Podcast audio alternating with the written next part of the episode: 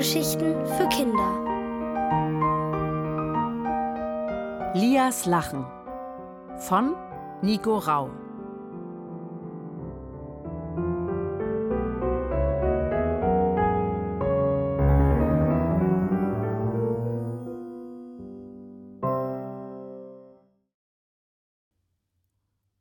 Wer zuletzt lacht.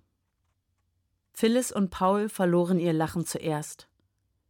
Der Zauberer Adrian hatte sie im Turmzimmer auf Liegen festgeschnallt, direkt neben der Lach-Ablauschmaschine. Sie verfügte über zwei Arme, die mit Gänsefedern bestückt waren.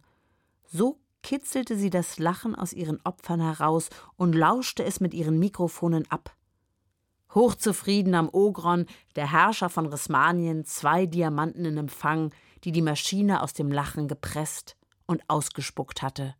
Schwarz wie die Nacht, groß wie eine Ananas. Lia konnte nur hilflos zusehen.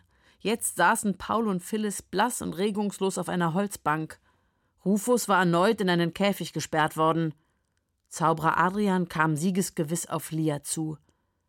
Gleich kriegst du den Hexentrank zu spüren, dachte sie und nestelte heimlich das Fläschchen von Hexe Thymian aus der Hosentasche. Als der Zauberer sie packen wollte, drückte sie zweimal den Sprühknopf und traf ihn mitten ins Gesicht. Der Zauberer war kurz verdutzt, dann grinste er. Danke für die Erfrischung. Der Hexenbann fiel es Lia ein. Er bewirkte, dass Hexenkräfte im Schloss versagten, und er hatte auch den Trank wirkungslos gemacht. So wurde auch sie auf eine Liege gefesselt. Ich werde nicht lachen, dachte sie entschlossen. Wenn ich lache, ist Rismanien verloren. Adrian drückte einen Knopf mit lachendem Gesicht. Eine blaue Lampe leuchtete auf und drei tiefe Töne erklangen. Die Mikrofone positionierten sich und die Kitzelarme senkten sich zu Lia. Sachte strichen die Federn über ihre Fußsohlen. Denk an was Schlimmes, ermahnte sie sich und stellte sich die Beerdigungsfeier von ihrem Opa Theo vor. Wie sehr sie hatte weinen müssen. Doch diese Gedanken halfen nur für einen Moment. Ein Kribbeln wanderte hoch in ihre Beine. Sie biss sich fest auf die Lippen. Das schmerzte, aber half. Das Kribbeln klopfte an ihrem Bauch an. Ki, entfuhr es ihr Lia biss sich erneut kräftig auf die Lippen, doch die Federn kitzelten unerbittlich. Ki! Entwich es wieder Lias Mund. Nein! flehte sie innerlich, aber es war nicht auszuhalten. Dann brach es aus ihr hervor. Sie konnte es nicht stoppen. Lias Lachen überschwemmte den Raum. Es war überall. Aus den Augenwinkeln nahm sie wahr, wie Ogron sie erstaunt anstarrte und sich plötzlich sein Mund öffnete. Ahe, entfuhr es ihm. Was passiert da? dachte Lia, während sie weiterlachte, obwohl ihr schon der Bauch wehtat. Ahe, kam es wieder aus Ogron. An der Lachablauschmaschine leuchtete erneut die blaue Lampe auf. Nein! brüllte Ogron, aber schon erklangen drei Töne. Die Maschine hatte ihr nächstes Opfer gefunden. Das Lachen schüttelte Lia noch immer, als sie sah, wie Ogron den Mund aufriss. Ah, he, he. Er presste erschrocken die Hand auf seinen Mund, doch vergeblich, er musste einfach mit Lia mitlachen. Ah, he, he, he, schallte es aus dem Herrscher. Die Mikrofonarme drehten sich in seine Richtung. Lia bekam kaum noch Luft vor Lachen. Sie sah, wie der Zauberer auf einen Knopf der Maschine hämmerte. Sein Mund zuckte unkontrolliert, er verzog die Nase, dann öffneten sich auch seine Lippen und er lachte.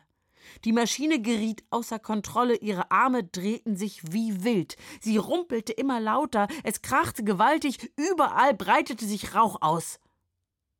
Dann war es auf einmal still im Turmzimmer. Lias Fesseln waren zerrissen. Sie setzte sich auf. Phyllis und Paul saßen noch immer verstört auf der Bank. Hilf mir hier raus, drängte eine Stimme in ihr Bewusstsein. Rufus. Lia wankte zum Käfig und öffnete ihn. Der Frosch hopste mit einem Satz auf ihre Schulter. Was ist denn bloß passiert? stammelte Lia. Du hast sie mit deinem Lachen angesteckt. Ogron hat es fast zerrissen, sagte Rufus. Lia entdeckte den Herrscher vor seiner rußgeschwärzten Lachablauschmaschine. Er hielt einen schwarzen Diamanten in der Hand und wirkte völlig durcheinander. Neben ihm hockte der Zauberer und brabbelte Zum Nachtisch bitte ein Kügelchen Vanilleeis. Jetzt dämmerte es Lia. Hat die Maschine auch ihr Lachen abgelauscht? Der Frosch nickte. Und habe ich auch mein Lachen verloren? fragte sie ängstlich. Rufus hielt den Kopf schräg. Ich weiß nur, dass die Maschine durchgedreht ist. Dein einzigartiges Lachen war einfach zu viel für sie. Deswegen habe ich dich ja ausgewählt. Nicht schlecht für einen Frosch aus einem Tümpel, was? Rufus zeigte sein breitestes Froschgrinsen. Aus einem Tümpel? Ich dachte, du bist ein verzauberter Prinz, erwiderte Lia spöttisch. Sie spürte, wie sich ihre Mundwinkel hochzogen. Ich grinse, Rufus, ich grinse, rief sie außer sich. Das ist fantastisch. Die beiden hüpften vor Freude durch den Raum. Die Maschine war wirklich an Lias Lachen gescheitert. Jetzt mussten sie nur noch den Menschen in Rismanien ihr Lachen zurückgeben. Zuerst natürlich Phyllis und Paul. Rufus untersuchte die Lachablauschmaschine genauer.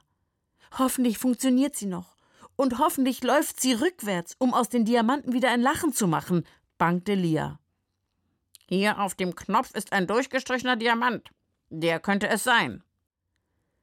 Lia nahm vorsichtig den schwarzen Diamanten von Phyllis und legte ihn vor die Luke. Rufus drückte den Knopf. Mit leisem Surren verschwand der Diamant in der Maschine. Sie ratterte wie ein Zug auf Gleisen, dann erklangen drei helle Töne. Vor lauter Anspannung verzog Rufus sein breites Froschmaul zu einem Kussmund. Das sah so komisch aus. Lia musste einfach lachen. Und Phyllis stimmte in ihr Lachen ein. Es hatte funktioniert. Nun bekam auch Paul sein Lachen zurück. Das machen wir jetzt mit allen Diamanten und bald wird ganz Rismanien wieder lachen, rief Lia. Paul warf einen vernichtenden Blick auf Ogron und Adrian. Nur die beiden werden ihr Lachen nicht zurückbekommen, sagte er. Die Freunde beschlossen, ihre schwarzen Diamanten zur Bestie in den Schlosskerker zu sperren. Solange sie des Lachens beraubt waren, ging von Ogron und Adrian keine Gefahr mehr aus. Zwei Tage später lief Lia durch den verbotenen Wald, vor dem ihr Vater sie gewarnt hatte. Rufus hüpfte plappernd neben ihr. Sonst hätte sie glauben können, dass doch alles nur ein Traum gewesen war. Und du willst sicher nicht unsere Königin werden? Nein, ich bin doch ein Schulmädchen. Ich gehöre in meine Welt und nicht nach Rismanien, sagte Lia und lächelte Rufus liebevoll an. Sie vermisste ihre neuen Freunde jetzt schon. Aber als sie auf dem Rückweg die Wiedersehensfreude von Phyllis und ihrem Bruder Noah miterlebt hatte, da wollte sie nur noch zurück zu ihren Eltern und zu ihrem Bruder. Ole.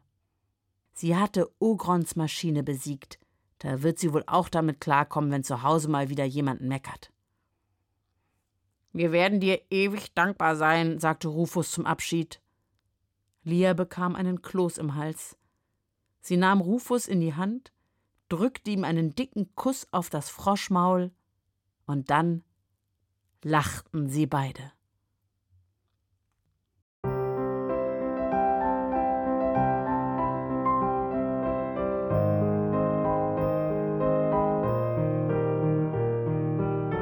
Ihr hörtet Lias Lachen von Nico Rau.